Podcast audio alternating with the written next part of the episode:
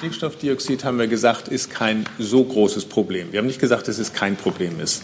Wir haben gesagt, andere Probleme, die mit dem Stickstoffdioxid auch kommen, insbesondere eben der Feinstaub, das ist ein Problem. Und die hängen miteinander zusammen, weil sich eben Feinstaub auch aus Stickstoffdioxid bildet und vor allem dann, wenn man die Emission von Ammoniak äh, nicht kontrolliert. Das heißt, die, die Nachlässigkeit, sagen wir mal, auf dem Gebiet der Ammoniakemission zusammen mit dem anderen schafft auf jeden Fall ein Gesundheitsproblem. Ähm, was wir eben betonen wollen, ist, dass, dass die anderen Probleme die wichtigeren sind. Und äh, auf das Problem des Feinstaubs ist Herr Köhler überhaupt nicht eingegangen. Und äh, insofern kann man nicht sagen, wir haben kein Problem mit Emissionen im Verkehr. Ja, Gut, Herr, das ist, glaube ich, Herr Köhler ist schon auch auf Feinstaub eingegangen, aber was er gemacht hat, er hat sich erst auf die Stickoxiden konzentriert, hat ein paar Argumente gebracht und hat das dann über die ganze äh, Umweltbelastung von, von Schadstoffen extrapoliert. Und das geht natürlich nicht. Also das war falsch. Kolleginnen und Kollegen, ich glaube, wir können anfangen. Ich begrüße Sie zu dieser Bundespressekonferenz zum Thema saubere Luft, Stickstoffoxide und Feinstaub in der Atemluft, Grundlagen und Empfehlungen. Dazu begrüße ich Professor Dr. Martin Lohse, den Vizepräsidenten der Nationalen Akademie der Wissenschaften Leopoldina und wissenschaftlicher Vorstand des Max-Delbrutz Zentrums für molekulare Medizin hier in Berlin. Herzlich willkommen, Professor Dr. Manfred Hennecke, ehemaliger Präsident der Bundesanstalt für Materialforschung und Prüfung, auch hier in Berlin ansässig, und Professor Dr. Jos Leliefeld, Direktor am Max-Planck-Institut für Chemie in Mainz. Seien Sie uns herzlich willkommen. Liebe Hörer, hier sind Thilo und Tyler. Jung und Naiv gibt es ja nur durch eure Unterstützung. Hier gibt es keine Werbung, höchstens für uns selbst. Aber wie ihr uns unterstützen könnt oder sogar Produzenten werdet, erfahrt ihr in der Podcast-Beschreibung. Zum Beispiel per PayPal oder Überweisung. Und jetzt geht's weiter. Herr Dr. Luth, Sie beginnen, bitteschön. Ja, herzlichen Dank. Ähm, wir haben uns mit einer Arbeitsgruppe der Leopoldina einer Frage gewidmet, die die Bundeskanzlerin an uns gestellt hatte, nämlich eine Bewertung der Luftschadstoffe, vor allem aus dem Verkehr und vor allem des Stickstoffdioxids.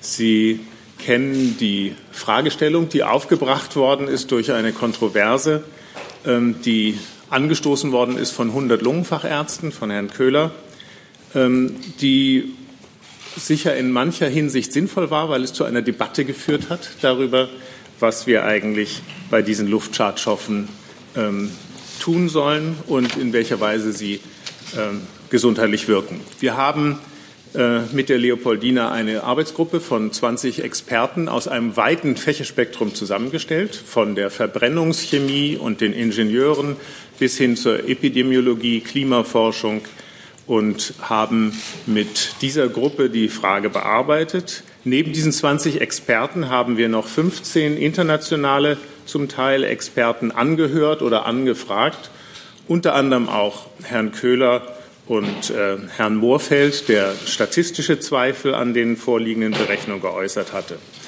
Wir haben zunächst mal den Status erhoben und müssen sagen, eigentlich ist die Geschichte der Luftreinhaltung in Deutschland eine Erfolgsgeschichte, eine technische Erfolgsgeschichte. Viele äh, Luftstoffe spielen heute keine Rolle mehr in der Gesundheitsbelastung ähm, und einige sind aber noch ein gewisses Problem.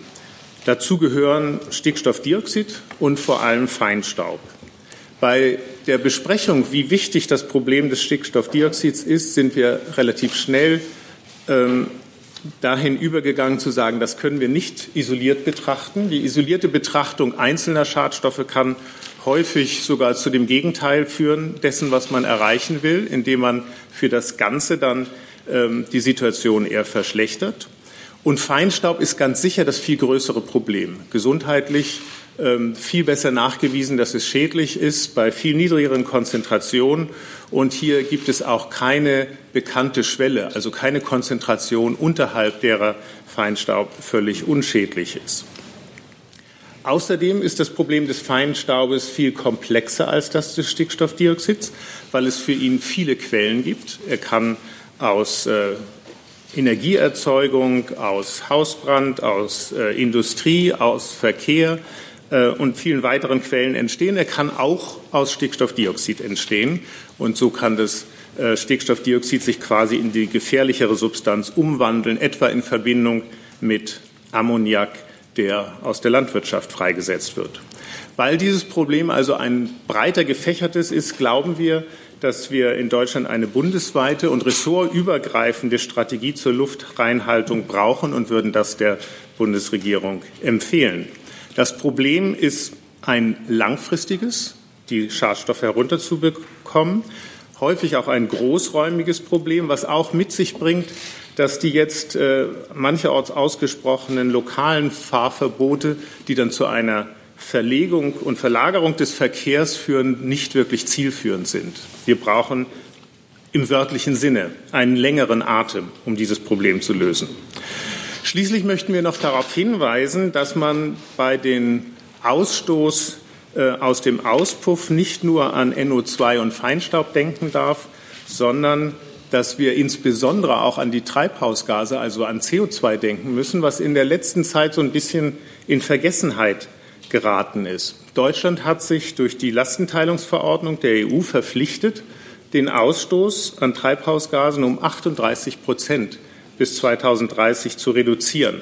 Und das ist mit konventionellem Vorgehen nicht zu schaffen. Deswegen ist der zweite wesentliche Punkt, dass wir eine nachhaltige Verkehrswende mit viel mehr emissionsarmem Verkehr empfehlen würden. Wenn wir also unsere Stellungnahme zusammenfassen, so denken wir, dass wir die gegenwärtige Diskussion eigentlich vom Kopf auf die Füße stellen müssen. Wir müssen die wahrgenommene Reihenfolge NO2, also Stickstoffdioxid, ist das Hauptproblem. Dann kommt vielleicht irgendwann der Feinstaub und schließlich CO2. Diese Reihenfolge müssen wir umdrehen und sagen, das Hauptproblem, was wir haben, sind die Treibhausgase, CO2. Dann kommt der Feinstaub und am Ende schließlich das Stickstoffdioxid. Dabei möchte ich zunächst bewenden lassen. Vielen Dank, Herr Lose. Herr Hennig. Ich werde einige wenige Bemerkungen zu den Grenzwerten und äh, zum Messwesen machen. Für die Festsetzung von Grenzwerten gibt es äh, in Deutschland äh, jahrzehntelange Erfahrungen. Am bekanntesten sind vielleicht die Arbeitsplatzgrenzwerte, die vom Ausschuss für Gefahrstoffe der Bundesregierung für Hunderte von Stoffen festgesetzt werden. Und für Stickstoffdioxid beträgt dieser Wert 950 Mikrogramm pro Kubikmeter. Dagegen liegt der Grenzwert für Stickstoffdioxid in der Umgebungsluft bei lediglich 40 Mikrogramm pro Kubikmeter. Und dieser Unterschied wird gelegentlich als Widerspruch empfunden und auch als völlig unverständlich bezeichnet. Die Arbeitsgruppe hat sich im Einzelnen mit diesen Grenzwerten beschäftigt und ist zu dem Urteil gekommen, dass ein solcher Widerspruch nicht besteht. Die Arbeitsplatzgrenzwerte werden für Personen am Arbeitsplatz ermittelt und dort kann die Schwelle zwischen Unbedenklichkeit und Schädlichkeit eindeutig festgestellt werden. Es sind gesunde Menschen im Alter zwischen 18 und 67, die 40 Stunden die Woche arbeiten und arbeitsmedizinisch kontrolliert werden. Für die Gesamtbevölkerung ist das anders. Dort geht es auch um ältere Menschen. Es geht um die Dauer der Exposition. Dort ist man nicht nur 40 Wochenstunden ausgesetzt. Es geht um gesundheitlich vorbelastete Personen, Schwangere etc. Und deswegen ist es allgemein üblich, dass Grenzwerte für solche unbeteiligten Dritten um eine, vielleicht sogar um zwei Größenordnungen niedriger angesetzt werden als am Arbeitsplatz. Die Arbeitsgruppe hat festgestellt, dass ausweislich aller vorliegenden wissenschaftlichen Untersuchungen eine einfache Grenzziehung zwischen gefährlich und ungefährlich in der Umgebungsluft nicht möglich ist, weder für Stickstoffdioxid noch für Feinstaub. Auf diese Weise kann man also nicht zu einem wissenschaftlich gesicherten Grenzwert kommen. Deswegen muss die Politik nach dem Vorsorgeprinzip die Grenzwerte festsetzen. Das hat sie ja auch getan auf europäischer Ebene und das unter Abwägung von Kosten-Nutzen-Relationen. Es gibt also keinen wissenschaftlich gesicherten unteren Grenzwert, wo man sagen kann, darunter kann prinzipiell gar nichts passieren. Zweite Bemerkung. Ohne Messen gibt es kein gesichertes Wissen. Die Voraussetzung für alle Maßnahmen zur Luftreinhaltung ist ein zuverlässiges Messwesen, und das haben wir in Deutschland. Die Messmethoden für Stickstoffdioxid und für Feinstaub sind auf europäischer Ebene genormt. Es gibt ein umfassendes System der Qualitätssicherung, und die Zahl und die Aufstellung der Messstationen ist gesetzlich geregelt. Allerdings können selbst kleine Änderungen der Aufstellungsorte, die noch innerhalb gesetzlicher Spielräume liegen, zu Unterschieden in den Ergebnissen führen. Das sollte bei der Interpretation aller Messdaten angemessen berücksichtigt werden. International sind die Bedingungen nicht einheitlich. Wegen der wünschenswerten Vergleichbarkeit empfehlen wir daher eine Harmonisierung der Messtechniken und der Aufstellungsbedingungen. Auch ein zuverlässiges Messwesen kann noch verbessert werden. Wir sollten deswegen an robusten, praxistauglichen Methoden zur Bestimmung der chemischen Zusammensetzung des Feinstaubs arbeiten. Herr Lose hat das schon erwähnt. In der Regel wird zurzeit ja nur gewogen, aber nicht chemisch bestimmt. Und für den Ultrafeinstaub, also für die ganz kleinen Partikel in der Größenordnung von 100 Nanometer, gibt es bisher nur Forschungsanstrengungen, ein kleines Netzwerk und die gesundheitlichen Auswirkungen sind dort auch noch nicht ausreichend erforscht. Vielen Dank. Herr Lelyfeld. Ja, meine Damen und Herren, ich gehe mal kurz auf die Gesundheitseffekte ein, vor allem vom Feinstaub. Dabei unterscheiden wir die, die durch kurzfristig hohe Belastung ausgelöst werden und die Langzeitwirkungen. Und für Krankheiten sowie chronische Bronchitis, kennen Sie wahrscheinlich aus COPD, Lungenkrebs, Herz- und Gefäßkrankheiten und den Verlust von Lebensjahren ist die Langzeitexposition relevant. Wir haben gehört, die Luft wird immer sauberer und da stellt sich natürlich die Frage, warum ist dann Feinstaub und Luftverschmutzung, warum sind das immer noch ein großes Problem? Und ähm, dafür gibt es drei Gründe. Äh, aus neuen Studien geht hervor, dass besonders Feinstaub mehr Gesundheitsrisiken mit sich bringt als vorher gedacht. Die chronischen Krankheiten sowie Diabetes und Bluthochdruck und sogar die Verringerung des Geburtsgewichtes bei Kindern und Demenz bei alten Menschen werden neuerdings auch mit Luftverschmutzung in Verbindung gebracht. Und sie erhöhen insgesamt das Risiko, an Herz- und Gefäßkrankheiten zu sterben. Als zweites, äh, die verbesserte Datenlage zeigt uns, dass sowohl bei relativ geringen, Sie haben auch gerade gehört, es gibt da eigentlich keinen Grenzwert, als auch bei sehr hohen Konzentrationen die Gesundheitseffekte noch viel größer sind als vorher gedacht. Das basiert vor allem auf neue Langzeitstudien, die in den USA und China durchgeführt wurden. Das ist mit ein Grund dafür, dass die Arbeitsgruppe empfiehlt, die Grenzwerte in Europa und Deutschland weiter zu senken und sich an den Richtwerten der Weltgesundheitsorganisation zu orientieren. Und als Dritte, die Menschen leben länger. Man stirbt kaum mehr an Infektionskrankheiten, zumindest bei uns, äh, weniger vielleicht in Afrika. Aber Menschen in Deutschland sterben dagegen häufiger an chronischen Beschwerden sowie Herz- und Gefäßkrankheiten. Und es sind genau diese Art von Krankheiten, die sich durch die Langzeitbelastung mit Luftverschmutzung verschlechtern. Um Unsicherheiten, die es natürlich gibt, weiter einzugrenzen, ist die Stärkung von Forschung und vielleicht auch die Fokussierung von Forschung erforderlich. Vor allem auf den Gebieten der Entstehung, die Erfassung und Analyse haben wir auch gerade gehört von Luftschadstoffen und auch bei der Modellierung ihrer Verteilung. Und äh, außerdem müssen wir mehr über die Wirkmechanismen der Gesundheitsbelastung herausfinden. Insbesondere welche Auswirkungen Ultrafeinstaub haben kann, gerade auch angesprochen, die sehr kleinen Teilchen. Und nicht zuletzt müssen wir die Strategien zur Vermeidung von Luftschadstoffemissionen verbessert werden. Danke.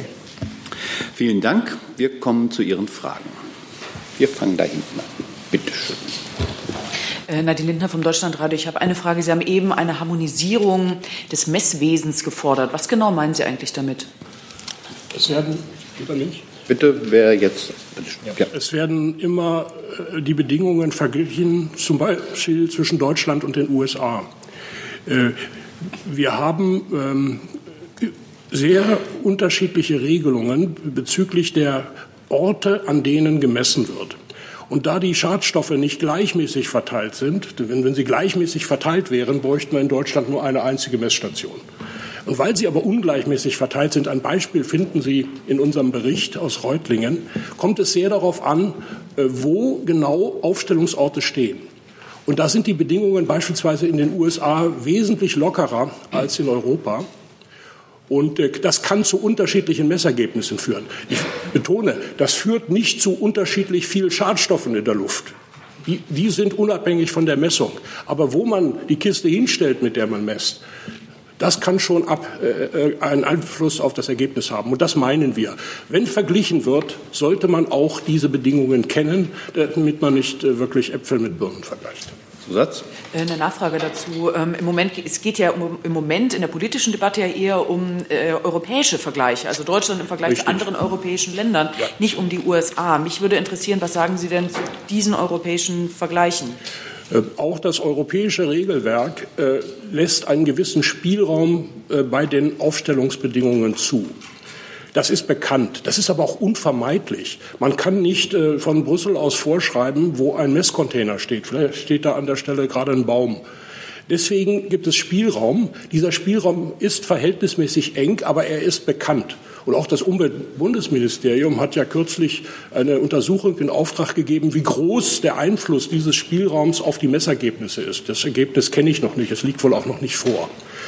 Äh, aber dieses weiter zu harmonisieren ist äh, aus wissenschaftlich-technischer Sicht kaum möglich. Man muss mit einer gewissen Unsicherheit leben und alles spricht dafür, diese Unsicherheit hinterher bei der Bewertung der Messergebnisse zu berücksichtigen. Das kann man nicht perfektionieren. Herr Kollege. Herr Wolfgang Mulke, die Korrespondenten hier. Könnten Sie denn den Begriff nachhaltige Verkehrswende äh, ein bisschen mit Leben füllen und mal sagen, in welchem Umfang zum Beispiel auch Verkehr abgebaut werden müsste? Also generell glauben wir, dass es ähm, ein ganzes Bündel von Maßnahmen braucht. Aber ich denke, es ist klar, dass ähm, wir zurzeit ja praktisch keine Abnahme von CO2-Ausstoß haben im Verkehr dass wir aber uns verpflichtet haben, fast 40 Prozent bis 2030 zu reduzieren. Das bedeutet, wir müssen die Gesamtfahrleistung versuchen zu reduzieren und wir brauchen auch andere Fahrzeuge. Ähm, und ähm, wir haben jetzt keine, keine Empfehlung, auf welche Technologie wir da genau setzen wollen. Sie wissen, es gibt ja ein ganzes Spektrum, aber ich glaube, dass wir emissionsarme Antriebe brauchen und dass wir auch gleichzeitig versuchen müssen, die ähm, Emissionen nicht nur aus dem Auspuff zu reduzieren oder zu vermeiden, sondern es gibt auch andere. Also Reifenabrieb zum Beispiel spielt eine Rolle, Bremsabrieb spielt eine Rolle. Ähm, all das, denken wir, müssen wir umstellen. Und wir glauben, dass wir das nicht nur brauchen, um unsere Verpflichtung bei den Treibhausgasen einzuhalten, auch nicht nur, weil wir damit die äh, Emissionen an Feinstaub reduzieren können. Wir glauben, dass wir es auch für unsere Wirtschaft brauchen. Äh, die Produkte, die die Welt nachfragen wird, werden eines Tages solche sein, mit denen diese Emissionen reduziert sein werden. Wir wissen nicht, wann das kommen wird. Wir gehen aber davon aus, dass es schnell kommen kann. Wären Sie dann äh, dafür, einen äh, gesetzlichen Termin äh, zu setzen, äh, um Antriebe äh, mit herkömmlichem Sprit dann aus dem Verkehr zu ziehen? Ab 2030. Das ist ja im Moment in der Diskussion. Wir haben dazu nicht wirklich gearbeitet. Ich glaube, das müsste man, jedenfalls wenn man es als Wissenschaftler anschaut, wirklich äh, in Detail durchrechnen, ähm, ab wann das sinnvoll sein kann, wann die, wann die äh, Möglichkeiten erreicht sein werden. Das war jetzt nicht, bisher nicht Thema. Wir würden uns gerne damit befassen, weil wir glauben, dass es ein zentrales Problem für unser Land sein wird. Ähm, aber ähm, ich denke, dass wir damit rechnen müssen, dass die Umstellung schnell erfolgen muss. Herr Kleuser. Ähm, ich habe zwei Sachfragen und dann eine weiterführende. Die erste, ich habe einfach die Zahlen nicht richtig mitbekommen. Sie haben eben gesagt, 40 äh, Milligramm sei der der Grenz, äh, Mikrogramm sei der Grenzwert im Verkehr. Und was ist der jetzt am Arbeitsplatz? 950. 950, okay, das war das eine. Dann das zweite, eben fiel der Begriff, wir hätten äh, sozusagen eine technologische oder eine technische Erfolgsgeschichte, was saubere Luft angeht. Äh, welche Werte sind denn vor allen Dingen in den letzten Jahren äh, signifikant äh, verändert worden und vielleicht auch gar nicht mehr in der Luft? Ist das zum Beispiel ja. Schwefel oder Blei oder sowas? Vielleicht wenn Sie Ihre Hefte aufschlagen, äh, auf Seite 11 ist eine Grafik, die vom Umweltbundesamt kommt, die auch erst 1990 beginnt. Und man muss dazu sagen, die Reinhaltepolitik beginnt ja schon in den späten 60er Jahren. Der Himmel über der Ruhr. Äh, die Staubwerte sind, sind ganz doll runtergegangen. Und Sie sehen auch hier in dieser Grafik, Abbildung 1.1, also auf Seite 11 oben, äh, dass manche Sachen, Staub zum Beispiel, Schwefeldioxid, äh, Benzol ist auch runtergegangen. Das ist in hier dieser Grafik nicht drin. Also manche sind sehr deutlich runtergegangen um, um äh, 90 Prozent. Und wenn man sich auf die späten 60er Jahre bezieht, dann ist es noch viel mehr, um was es runtergegangen ist. Sie sehen aber auch, dass bei anderen Dingen das nicht so ist. Also ganz oben zum Beispiel Ammoniak, was im Wesentlichen aus der Landwirtschaft kommt, das bleibt konstant. Da sind auch die Selbstverpflichtungen nicht erreicht worden. Und Ammoniak und NO2 kann zusammen Feinstaub geben. Das heißt, ähm, da entsteht sozusagen über das, was unmittelbar äh, ausgestoßen wird, hinaus noch eine Schadwirkung. Und das, denken wir, ist eine Sache, die angegangen werden muss. Das zeigt eben auch, dass die Quellen für den Feinstaub vielfältig sind und nicht nur äh, der direkt imitierte, sondern noch viel mehr der, der sich aus Gasen in der Atmosphäre bildet. Das ist das Forschungsgebiet von Herrn Lellifeld. Ähm, dass dieser Feinstaub eine große Rolle spielt. Also hier sehen wir eben bei einigen Punkten ist, ist keine Erfolgsgeschichte bisher. Und deswegen denken wir auch, wir müssen diese Erfolgsgeschichte, wenn wir es so nennen wollen, fortschreiben und uns den Problemen widmen, die jetzt noch da sind. Da wollte ich gerne noch mal nachhaken bei Feinstaub. Ähm, Feinstaub ist gleich Feinstaub? Das heißt, wenn der einmal entstanden ist, ist der ähnlich in der Wirkung oder gibt es da auch Unterschiede? Also Sie haben eben zum Beispiel Abrieb genannt, dann gibt es ja Ruß, dann gibt es ja wahrscheinlich auch unterschiedliche Straßenbelege, dann aus der Landwirtschaft, Ammoniak und, und, und. Äh, kann man das differenzieren? Sind die unterschiedlich gefährlich auch? Ja, man kann es differenzieren, man kann es aber noch nicht, würde ich sagen, äh, ausreichend differenzieren und da sehen wir tatsächlich auch noch einen Forschungsbedarf. Bisher unterscheidet man im Wesentlichen nach der Größe. Partikel bis 10 Mikrometer. Das, was drüber ist, ist, gilt nicht mehr als Feinstaub. Also bis 10 Mikrometer wird als PM10 bezeichnet. PM steht dann für Particulate Matter, also äh, ja, Körnchen. Ähm, PM10 ist wahrscheinlich nicht so schädlich wie die kleineren, die als PM2,5 unterhalb von 2,5 Mikrometer bezeichnet werden. Der Grund dafür liegt im Wesentlichen in der Mechanik der, der äh, Einatmung, dass diese kleinen Partikel bis in die Lungenbläschen gelangen und dort Entzündungsprozesse auslösen können. Und dann hat sich in den letzten Jahren gezeigt, dass die ganz kleinen Teilchen, die sich zum Beispiel aus solchen Gasen bilden können, dass die nicht nur in die Lunge gelangen, sondern auch durch die Wand der Lungenbläschen ins Blut und dass sie sich im Körper verteilen können. Was sie da genau machen, wissen wir eigentlich unzureichend. Sie können auch wahrscheinlich wieder Entzündungsprozesse auslösen. Sie können äh, möglicherweise auch abhängig von ihrer Chemie wirken. Darüber gibt es so gut wie keine Untersuchung. Und deswegen ist auch unser Wunsch, wenn wir verstehen wollen, was Feinstaub macht, dass wir die chemische Zusammensetzung und die Auswirkungen in Abhängigkeit von der chemischen Zusammensetzung äh, untersuchen sollten. Und Im Moment ist es so, dass wir einfach nur wiegen. Wir wissen also nicht, welche Chemie in einer bestimmten Gewichtsfraktion drin ist. Das wäre aber wichtig. Und das ist eigentlich auch die Voraussetzung für die medizinische Beurteilung, dass wir die chemische Zusammensetzung genau kennen. Je kleiner, desto gefährlicher, das kann man aber sagen. Ähm, ich würde sagen, mal ganz grob, in ganz grober Näherung. Und äh, die genauere Bewertung, denke ich, braucht wirklich noch mehr Untersuchung dazu. Herr Kreuzfeld. Ja, ich wollte noch mal kurz zum ähm, eigentlichen Aufhänger der Sache zurückkommen. Herr Köhler hatte ja gefordert, dass die ähm, Grenzwerte stark angehoben oder sogar ganz ausgesetzt werden. Und Herr Mausfeld hatte in Frage gestellt, ob die statistischen Berechnungen überhaupt korrekt sind, die dem Ganzen zugrunde liegen. Ich habe jetzt bei Ihnen rausgehört, beim Stickoxid halten Sie sehen nirgendwo einen Grund, die anzuheben und wenn, dann beim Feinstaub eher abzusenken. Könnten Sie noch mal sagen, in welcher Größenordnung Sie das möglicherweise für realistisch hielten? Und könnten Sie auch noch was zu der Frage dieser angeblichen Statistikfehler sagen? Gut, also fangen wir mal mit dem letzten an. Mit der Statistik haben wir uns beschäftigt, haben eine ganze Reihe von Experten auch das anschauen lassen. Es gibt ähm, unterschiedliche Bewertungen, muss man sagen, und es gibt auch Fragen darüber, welches Maß in der Epidemiologie eigentlich das klügste ist. Wir würden uns eher für die sogenannten verlorenen Lebensjahre entscheiden, als für die, ich sage es mal in Anführungsstrichen, Dieseltoten. Ähm, aber es ist äh, schon so, dass die Sterblichkeit erhöht ist unter diesen Umweltbelastungen, wobei der Effekt für den Feinstaub eben gut nachweisbar ist und beim Stickstoffdioxid am Rande dessen, was man messen kann. Da ist also auch die Bewertung, denke ich, nicht abgeschlossen. Ähm, zu Herrn Köhler. Ähm, ich glaube, bei der Frage des Stickstoffdioxids, wenn man das ganz isoliert betrachtet, dann hat er sich vielleicht ein Stück weit vergaloppiert, aber doch den Finger in die Wunde gelegt dass äh, wir da vielleicht übertrieben haben. Und das erkennt man auch daran, dass die USA den Grenzwert höher ansetzen als wir. Aber das betrifft nur Stick, das Stickstoffdioxid isoliert. Wenn man betrachtet, dass das Stickstoffdioxid ist, sich mit anderen Gasen zusammen umwandelt zu Feinstaub, dann äh, ist es wieder richtig, die Grenzwerte niedrig zu haben.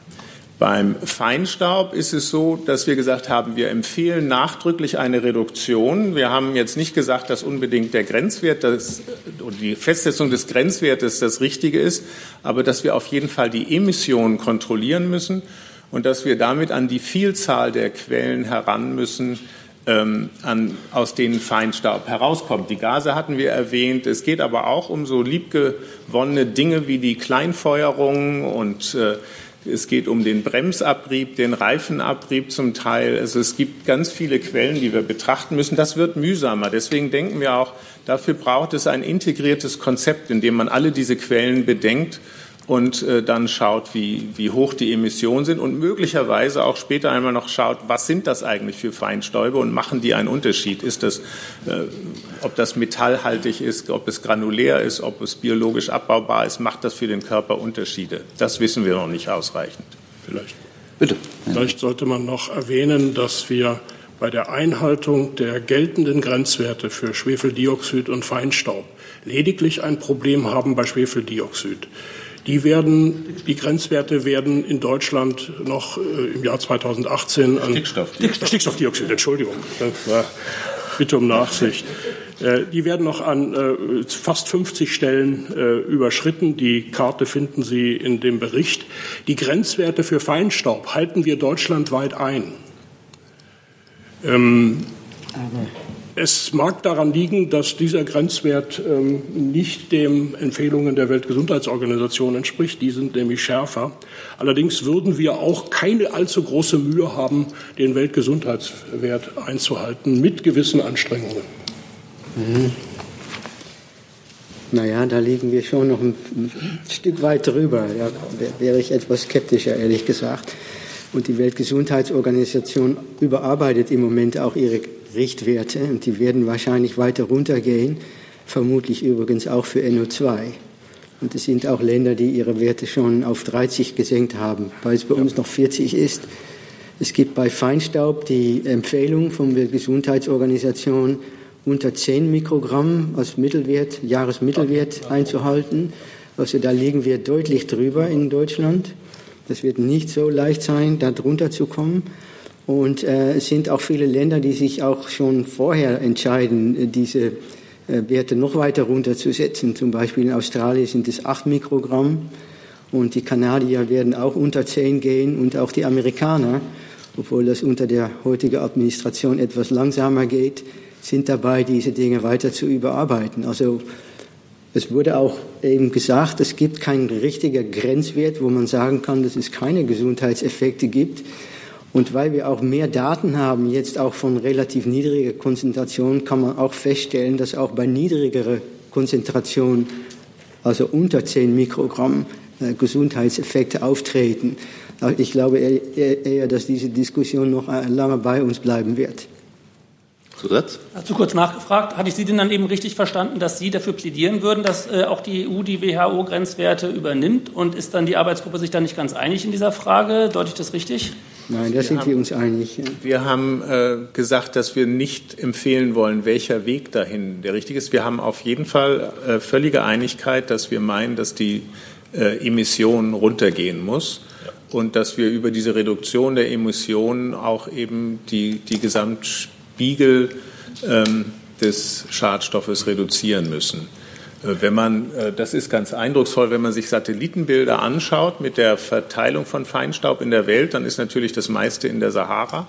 Aber äh, wenn man dann guckt, wo er noch ist, sieht man, dass in Europa deutlich mehr ist, als Herr Lellifeld hat Australien erwähnt und auch in den USA und selbst in den dicht besiedelten Bereichen der USA an der Ostküste oder in Kalifornien sieht man deutlich weniger als bei uns. Das heißt, selbst in einer hochindustrialisierten Gesellschaft ist es erreichbar, die Werte zu senken. Und das ist das, was wir auch für Deutschland empfehlen würden. Herr Kollege. Markus Beiser von der Süddeutschen Zeitung. Ich würde auch gerne noch mal kurz auf den Ausgangspunkt zurückkommen und die 40 Mikrogramm äh, bei NOx.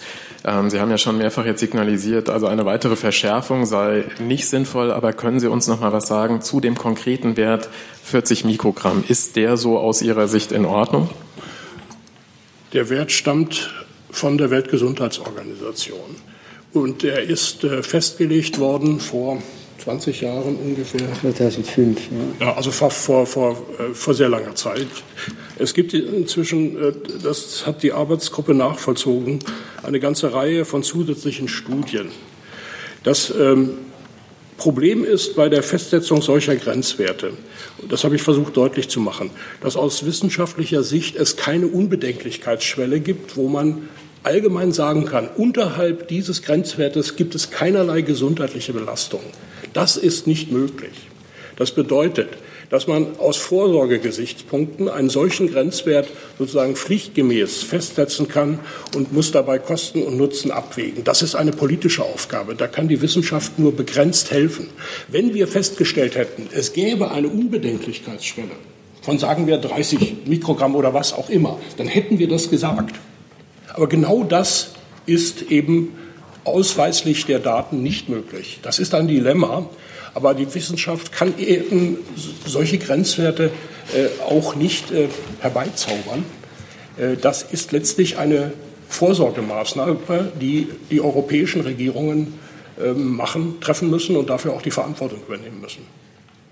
Wenn ich vielleicht in, Ergänzung dieser Antwort noch auf eine Abbildung, die ist auf Seite 28 hinweisen darf. Auf der Seite 28 haben wir aufgeführt aus einer Arbeit, die leider schon älter ist. Es gibt da keine neueren Daten. Die sogenannte Krankheitslast. Das heißt, welche Risikofaktoren bringen mit sich wie viel Krankheitslast? Das Maß lassen wir mal äh, dahingestellt. Dann sehen Sie ganz oben darauf äh, sind zum Beispiel Ernährungsrisiken, Übergewicht, Bluthochdruck.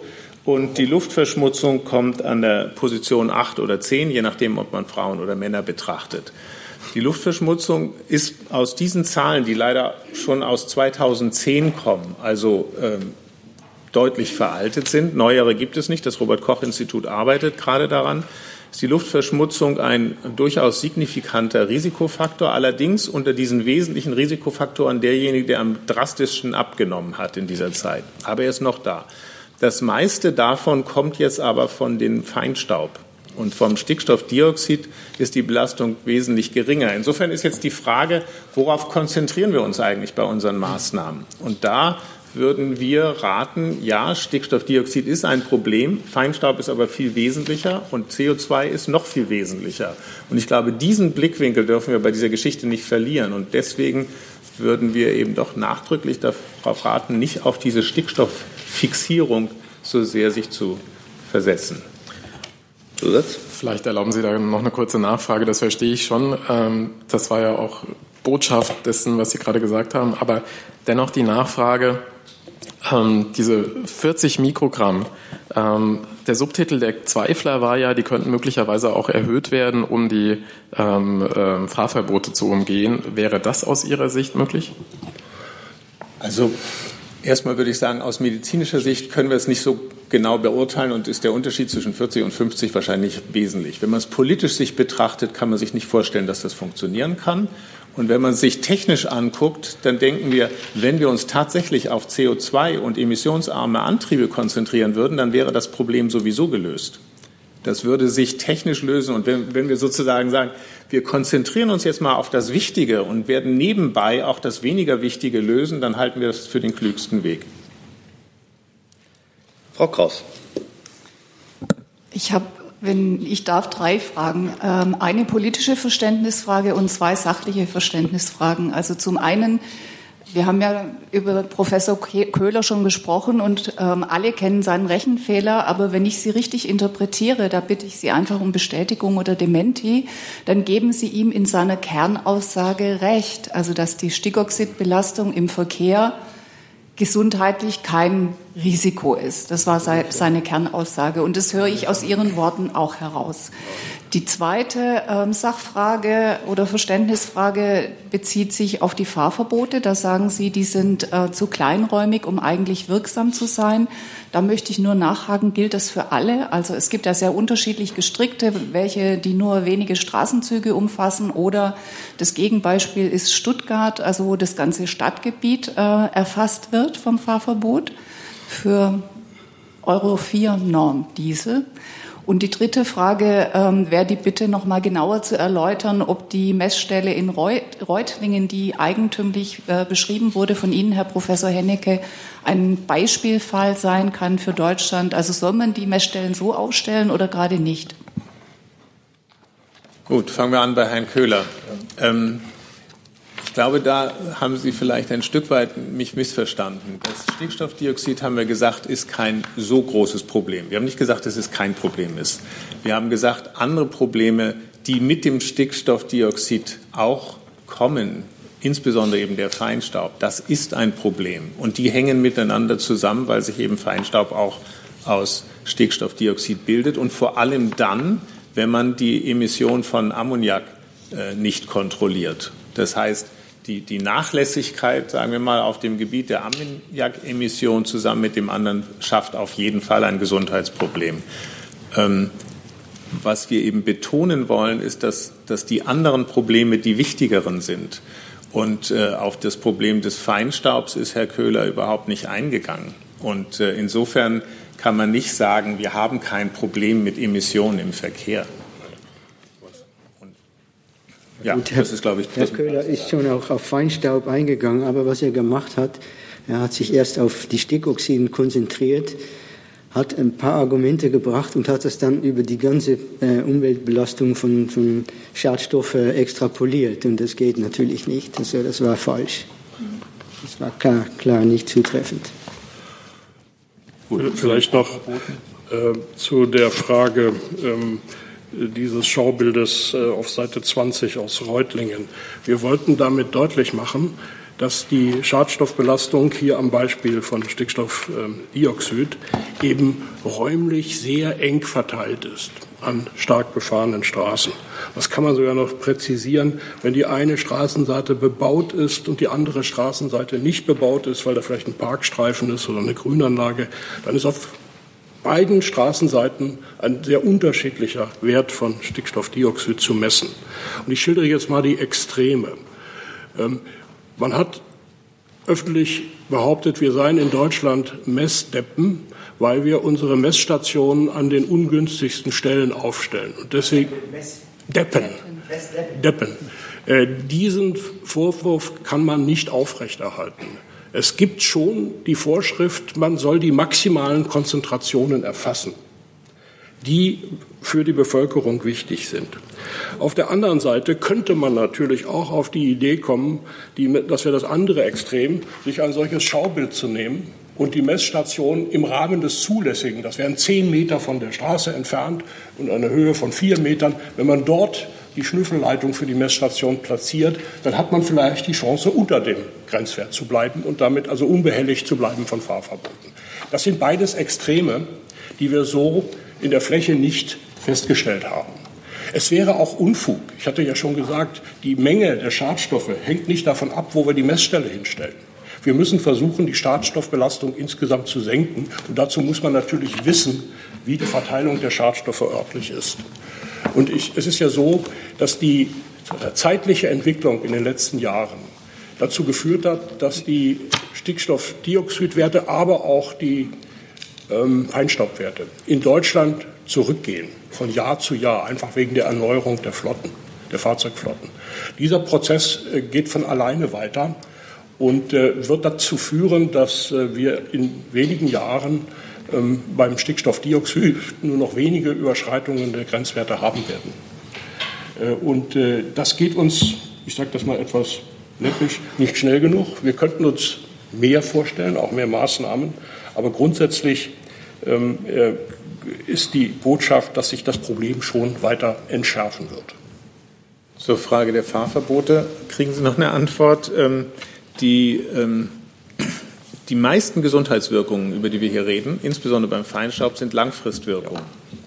Erstens. Zweitens, beim Feinstaub ist es anders als beim NO2. Die, die Verteilung ist nicht so kleinräumig, auch weil er zum Teil erst entsteht, ähm, sodass ähm, die wesentliche Frage eigentlich ist, was erreichen wir mit lokalen Fahrverboten? Können wir wirklich die langfristige Belastung der Bevölkerung damit reduzieren?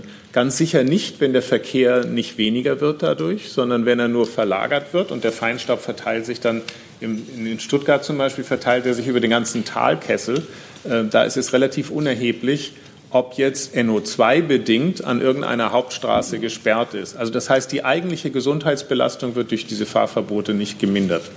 Es gibt eine Ausnahme, wo wir uns auch innerhalb der Arbeitsgruppe nicht so ganz einig waren. Das ist die Frage der Auslösung von Asthmaanfällen. Das wäre jetzt eine, ein akutes Ereignis, was Ihnen auch passieren kann. Sie stehen da an einer Kreuzung, der Stickstoffdioxidwert ist hoch und dann wird ein Anfall ausgelöst wird. Da ist die Literatur ähm, hat relativ weit gespreizte Ergebnisse. Das wurde bei uns in der Gruppe von Toxikologen auch etwas anders gesehen als von Epidemiologen. Wann geht es los? Wann müssen wir damit rechnen?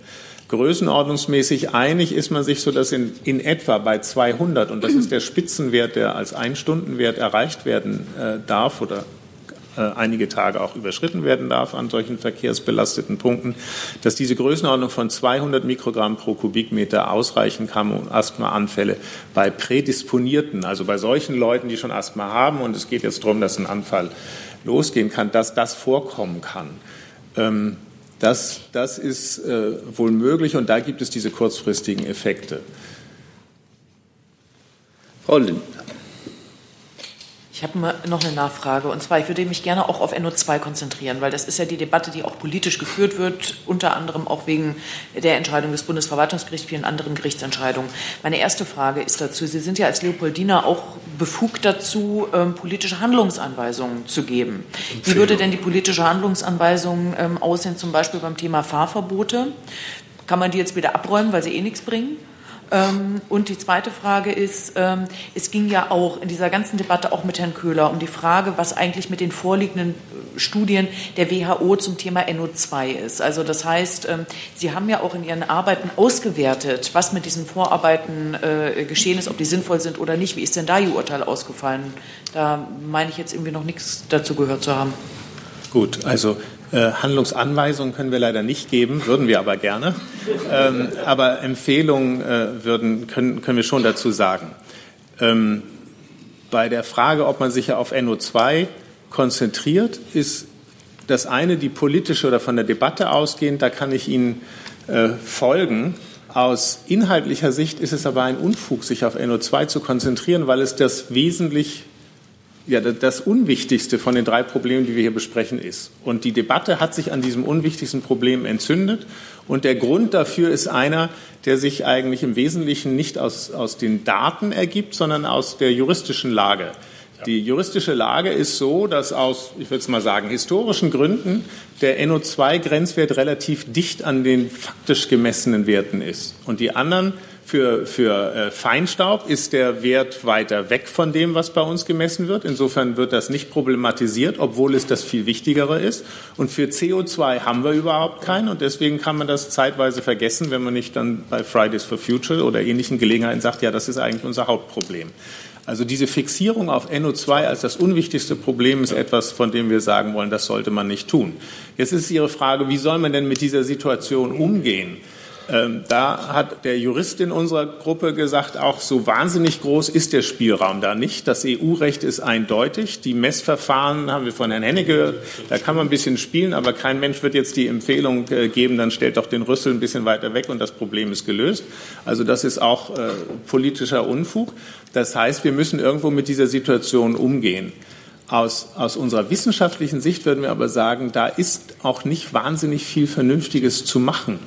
Ja, weil wenn wir sagen, das wesentliche Problem ist äh, der Feinstaub, dann sind die Maßnahmen, die man in der Hand hat, um wirklich eine Senkung der Gesundheitsbelastung lokal zu erreichen, die sind minimal.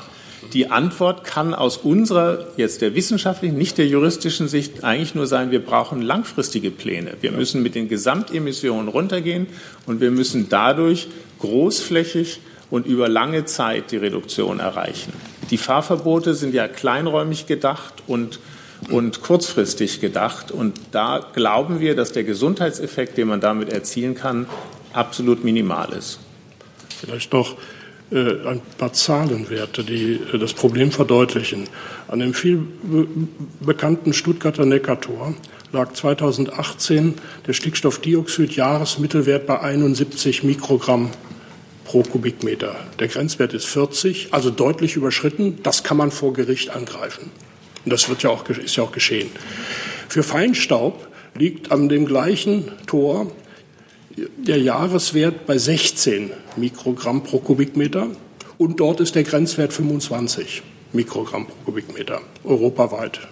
Das bedeutet, da kann man überhaupt nichts machen juristisch. Selbst wenn die Mediziner sagen, der Feinstaub ist eigentlich das bedenklichere Problem, der Grenzwert wird eingehalten, das kommt nicht vor Gericht.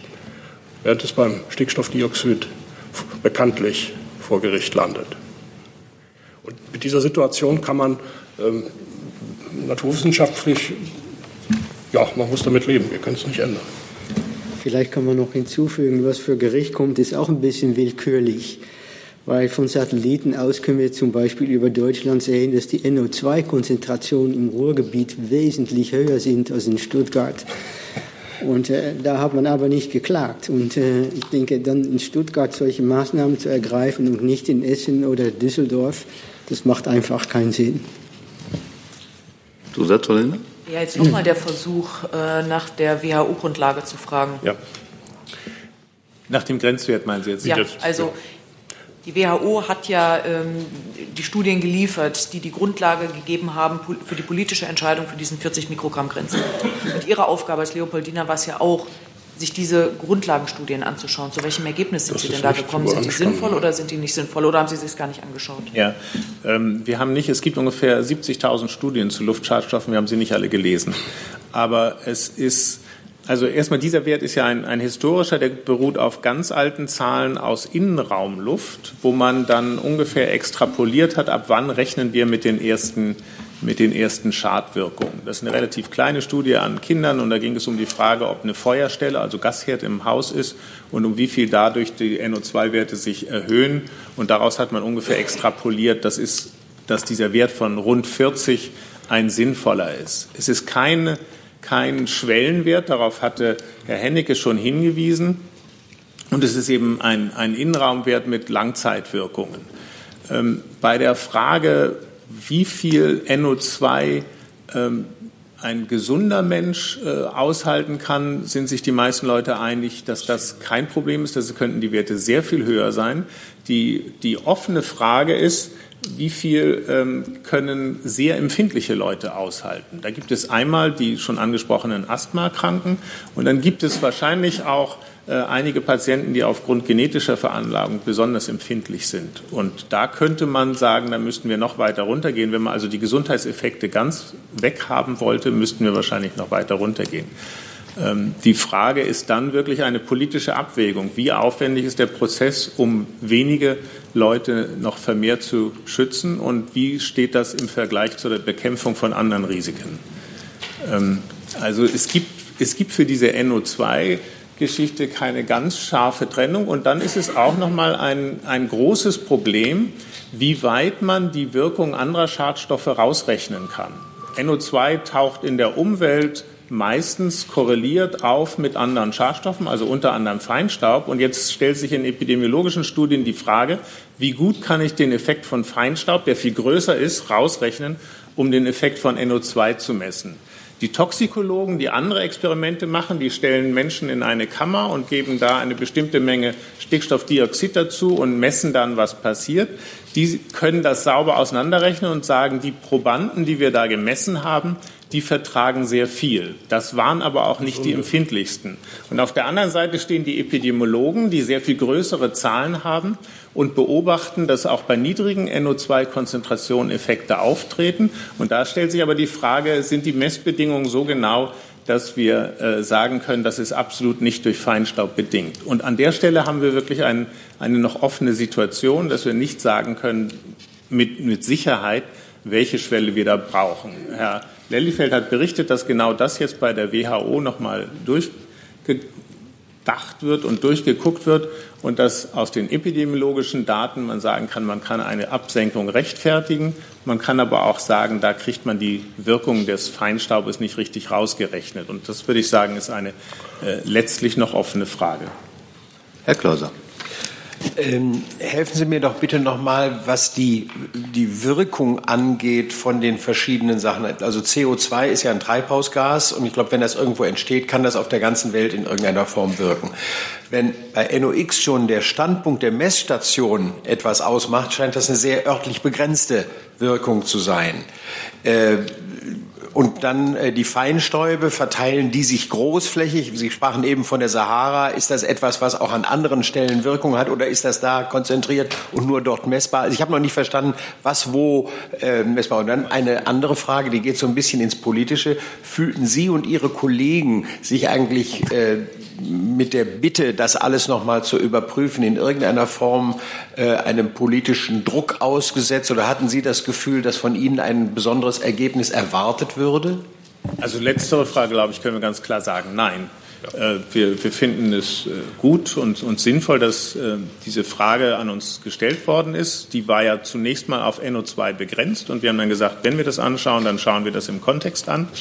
Und von daher finden wir das richtig. Bei der räumlichen Verteilung würde ich Ihnen im Großen und Ganzen zu, äh, zustimmen. Also CO2 geht in die Atmosphäre insgesamt, macht Klimaerwärmung, das, äh, wie wir alle wissen. Ähm, der Feinstaub verteilt sich sehr viel großflächiger und das, wenn, wenn Sie zum Beispiel äh, das sollte man natürlich nicht tun, aber angenommen, Sie fliegen äh, und Sie sehen so eine Stadt, dann sehen Sie ja häufig eine Dunstglocke. Das ist der Feinstaub, den man da sieht, der also über einer ganzen Stadt liegt und äh, wo wir auch damit rechnen müssen, dass er eben auch dort liegt, wo der Verkehr oder die anderen Quellen nicht sind. Und beim Stickstoffdioxid ist es eben so, deswegen hatten wir dieses Bild hier gebracht, dass, dass die Spitzenkonzentrationen wirklich klein und kleinsträumig da sind. Nicht? Und insofern macht das auch in der Gesundheitswirkung Unterschiede. Vielleicht kann ich da mal kurz darauf eingehen. Das hat mit Lebensdauer zu tun. Ja. Die Treibhausgase, so wie Kohlendioxid, haben eine Lebensdauer. Wenn man heute ab, abschalten könnte, dann wäre der Effekt von, von Kohlendioxid wäre noch über Jahr, Jahrhunderte bei uns. Das dauert sehr lange, weil die Lebensdauer dieser Gase so lang ist. Und äh, bei, äh, bei, bei Feinstaub ist es so, dass viele von diesen Teilchen in der Atmosphäre gebildet werden. Das heißt, es muss sich zunächst mal einiges an Gase zusammentun. Das dauert Stunden bis Tage. Das heißt, die sind auch relativ weitgehend äh, über Deutschland zum Beispiel verbreitet. Und bei den Stickoxiden, die reagieren auf eine Zeitskala von Minuten bis einer Stunde oder so. Und deshalb haben die eine sehr viel, äh, haben die sehr viel größere Gradienten in der Nähe von Quellen. Frau Hescher. Ähm, Politik kann ja nicht äh, schlauer sein als Wissenschaft. Und Herr Professor Lillifeld, Sie hatten gesagt, dass ähm, die älteren Studien zur Gesundheitsbelastung von Feinstaub falsch gelegen hätten. Ich würde einfach gerne noch mal verstehen, ähm, warum. Also es ist, weil Sie sagen, dass die chemischen ähm, Reaktionen, Zusammensetzungen, wie auch immer, man nicht sehen konnte, oder gibt es auch andere Punkte? Ja, die, die älteren Studien waren nicht per se falsch, aber die epidemiologischen Studien zum Beispiel, die basieren sich auf Daten, die unter Menschen und unter Umweltbedingungen gemessen werden. Und wenn die Umweltbedingungen so sind, dass man zum Beispiel sehr niedrige Konzentrationen einfach nicht, wenn die nicht vorkommen, dann kann man die natürlich auch nicht studieren. Aber das ist jetzt mehr möglich. In den USA sind die Konzentrationen von Feinstaub wesentlich geringer als bei uns. Und da kann man natürlich dann auch die wesentlich geringere Konzentrationseffekte auf die Gesundheit studieren. Und das Gleiche gilt für die sehr hohe Konzentration, weil die, die hat man hier in den 60er, 70er Jahren auch, aber damals hatten wir noch keine epidemiologischen Studien. Aber jetzt haben wir solche Studien aus China. Und jetzt wissen wir auch, dass bei dieser sehr hohen Konzentration Gesundheitseffekte auftreten. Nochmal ein Umkehrschluss, also die früheren Studien waren nicht per se falsch, aber die neue Datenlagen erlaubt uns einfach mehr darüber äh, zu schlussfolgern über die Gesundheitseffekte. Vorne bitte. Christina Saturi, WDR. Ähm, ich würde gerne fragen, ob Sie denn dafür plädieren würden, dass man die Grenzwerte für Feinstaub absenkt. Wenn Sie sagen, das ist eigentlich das Hauptproblem und derzeit liegt man da nicht so nah dran und Sie finden aber, es sollte was getan werden, weil Feinstaub ein Problem ist, dann hört sich das für mich so an, als wenn Sie sagen, die Grenzwerte müssen noch runter. Also wir, wir sind uns sicher äh, und einig, dass die Belastung runter muss. Ob das durch Festsetzung eines Grenzwertes für die Emission geschieht oder durch mehr Kontrolle der Emission, also da, wo das, wo das ausgestoßen wird, ähm, da waren wir uns nicht sicher und wollten da jetzt auch keine feste Empfehlung geben. Aber auf jeden Fall ist, ist die Einigkeit, dass wir äh, anstreben sollten, dass wir die Werte bei uns senken. Und zwar äh, glaube ich, scheint es durchaus sinnvoll, Herr Lellifeld hat es schon gesagt, dass man in, in, die Größenordnung will, wo die USA sind, also in die Größenordnung, wo der WHO-Grenzwert ist. Und wenn man den Trend anschaut, dann scheint es auch so, dass es mit Anstrengung auch erreichbar ist. Äh, Herr Lellifeld hat schon gesagt, es braucht auch die Anstrengung. Äh, also es wird nicht von selbst kommen, auch wegen der Vielzahl der Quellen, die wir hier haben. Aber dass wir die Belastung reduzieren sollten, das ist, glaube ich, sinnvoll. Ich hatte diese äh, Grafik mit der Krankheitslast ja schon gezeigt. Das ist ja schon immer noch ein signifikanter Faktor. Auch wenn er am stärksten abnimmt unter diesen Risikofaktoren, nimmt er ja ab, weil man sich anstrengt. Und wenn man will, dass er noch weiter heruntergeht, dann wird es auch weitere Anstrengungen brauchen. Das ist das, was wir äh, mit diesem Wort ein integriertes eine integrierte Strategie für die Luftreinhaltung meinen, dass wir uns diese Quellen anschauen sollten und dann schauen, wie wir auf niedrigere Werte kommen.